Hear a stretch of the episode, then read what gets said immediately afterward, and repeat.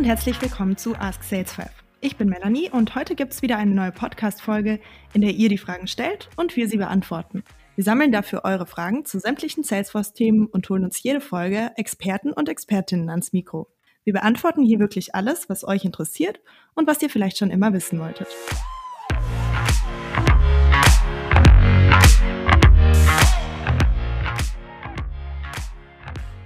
Erstmal liebe Grüße an unser Team in Zürich und herzlich willkommen an unsere erste Expertin aus der Schweiz, die liebe Caro. Vielen Dank, Melanie. Ich freue mich auf die Fragen und ähm, auf die Folge heute. In den vier Fragen heute geht es unter anderem um so spannende Themen wie Outlook-Integration und Bestandsdaten in Salesforce. Und ich würde sagen, wir verlieren keine Zeit und starten direkt. Die ersten zwei Fragen hat uns Christian geschickt. Frage Nummer eins lautet, wie bekomme ich meine Bestandsdaten in Salesforce rein? Meine Bestandsdaten äh, bekomme ich in Salesforce äh, so rein, dass äh, es verschiedene Upload-Möglichkeiten gibt. Es gibt den dataloader.io. Ähm, dazu brauchen wir noch keine Installation äh, vornehmen. Hier habe ich die Möglichkeit, direkt äh, meine CSV-Datei ähm, im entsprechenden Format eben hochzuladen. Ähm, dieses dataloader.io gebe ich einfach so als URL im Browser ein. Mm, eine Sache ist hier zu berücksichtigen, und zwar äh, eben äh, das Dateiformat soll eine CSV-Datei sein ähm, im Format im UTF-8. Äh, Excel-Einstellungen sind zu berücksichtigen, denn das Ganze muss durch Komma getrennt sein. Hier die Einstellung kann man direkt in Excel vornehmen, ähm, in den Einstellungsfunktionen ähm, oder eben in der Laptop-Einstellungen oder PC-Einstellungen, indem man das Zeitformat ändert auf das amerikanische. Es gibt auch noch eine weitere Option, Daten hochzuladen. Und zwar gibt es auch den Data Loader im System selbst, also in Salesforce selbst. Ähm, da hat man auf verschiedenen Ebenen eben die Möglichkeit äh, hochzuladen. Das macht man entweder im Setup, indem man einfach Data Loader in die Suchleiste eingibt. Ähm, und dann äh, wird man eigentlich auch von dem System schon geführt und an die Hand genommen ähm, man muss sich eben den Data Loader auf den äh, PC laden und dann funktioniert das mehr oder weniger so wie bei dataloader.io. Ähm, nur, dass wir hier die Möglichkeit haben, eben größere Mengen von Datensätzen äh, zu migrieren im Vergleich zu dem dataloader.io. Ansonsten gibt's auch noch eine weitere, eine dritte Möglichkeit, Daten hochzuladen. Ähm, das ist der Data Import Wizard. Ähm, da ist allerdings wirklich die, die Menge sehr begrenzt beim Hochladen, ähm, ist allerdings auch ein Clickflow, den man äh, relativ leicht eben durchklicken kann. Ähm, auch diesen Data Import Wizard äh, kann man relativ leicht finden, indem man im Setup auf die Suchleiste geht und äh, Wizard beispielsweise eingibt und äh, dann eben automatisch vom System durchgeführt wird. Hier wird dann auch beispielsweise erwähnt, dass äh, die CSV-Datei in dem bestimmten Format äh, da sein soll und dann kann man die, alle Standardobjekte hier hochladen. Wenn es an Custom-Objekte geht, äh, da muss man dann tatsächlich den Data Loader verwenden. Danke dir, Caro. Christian möchte außerdem Folgendes wissen. Kann ich Outlook mit Salesforce verbinden? Klar, kannst du äh, Outlook mit Salesforce verbinden. Ähm, es gibt auch wiederum zwei Varianten. Ähm, die Variante, die ich jedem Einsteiger empfehlen würde, äh, wäre Add-in zu verwenden, und zwar das äh, sich in Outlook befindet.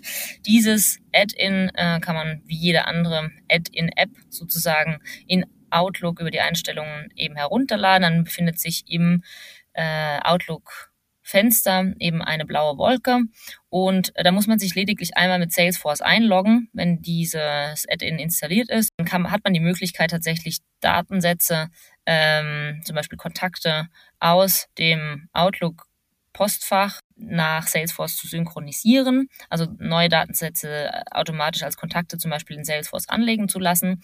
Ähm, das gleiche funktioniert auch dann mit E-Mails anhängen, also ich kann E-Mails an Datensätze in Salesforce anhängen lassen über dieses Add-in, was eine sehr ausführliche Funktionalität eigentlich schon meiner Meinung nach ist. Der einzige Unterschied zu der Option 2 ist, dass es eben manuell über einen Button geschieht hat seine Vor- und hat seine Nachteile. Der Buttonklick ist meiner Meinung nach allerdings doch relativ schnell anzuklicken und von daher meiner Meinung nach auch fast eine bessere Option äh, gegenüber der Automatisierung. Die Automatisierung äh, kann ich so herstellen, dass äh, man tatsächlich dann eben Salesforce for Outlook installiert. Das ist eine, eine App, die man dann auch in Salesforce selbst äh, aktiviert oder eine Funktionalität, die man da äh, selbst aktualisiert.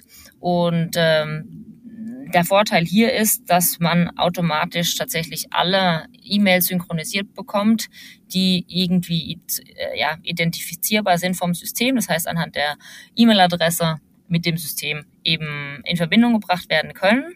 Allerdings wird tatsächlich jede E-Mail synchronisiert, die dann erkannt wird äh, oder bei der die E-Mail-Adresse erkannt wird.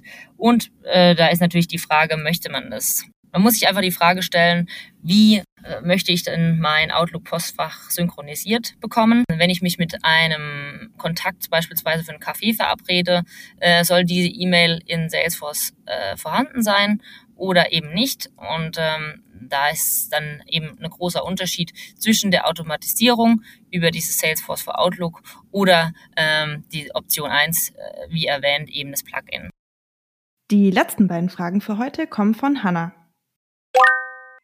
Wie kann ich sicherstellen, dass meine User auch alle notwendigen Informationen zum richtigen Zeitpunkt ins System eingeben? Das ist eine sehr gute Frage, denn äh, die Datenqualität ist eine sehr wichtige in Salesforce. Ähm, und da hat Salesforce mehrere Möglichkeiten, dies zu gewährleisten oder den Benutzer zu unterstützen. Eine davon ist äh, eben einfach die Funktionalität Pflichtfeld. Also äh, jeder kennt das rote Sternchen an einem Feld, das pflichtmäßig auszufüllen ist. Das heißt, ähm, in dem Fall äh, sind es einfach die Pflichtfelder, die auf jeden Fall ausgefüllt werden müssen. Ähm, an der richtigen Stelle, wenn das zu späterem Zeitpunkt erst äh, relevant ist auszufüllen, dann äh, arbeitet man mit Validierungsregeln.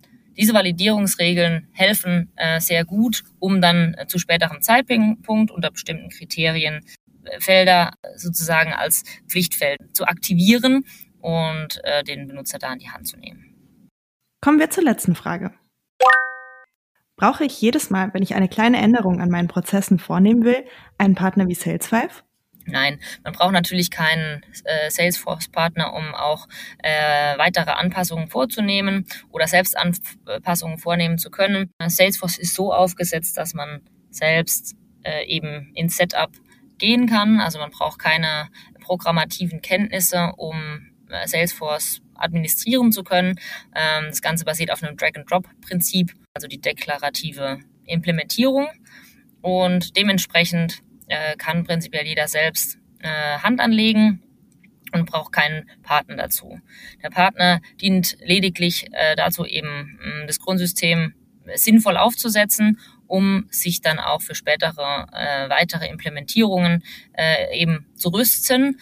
Und äh, wir als Implementierungspartner schulen dann auch äh, eben die entsprechenden Administratoren, dass sie selbst da äh, wissen, wie Hand zu, anzulegen ist und äh, dann auch selbst unabhängig von uns äh, Anpassungen vorgenommen werden können. Nochmals danke an unsere Expertin Caro.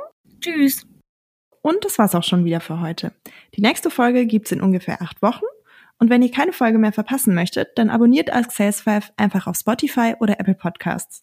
Und wenn ihr Fragen habt, dann schickt uns diese an podcast.sales5.com via LinkedIn oder auf WhatsApp an die 0152 2429 5836. Gerne auch als Sprachnachricht.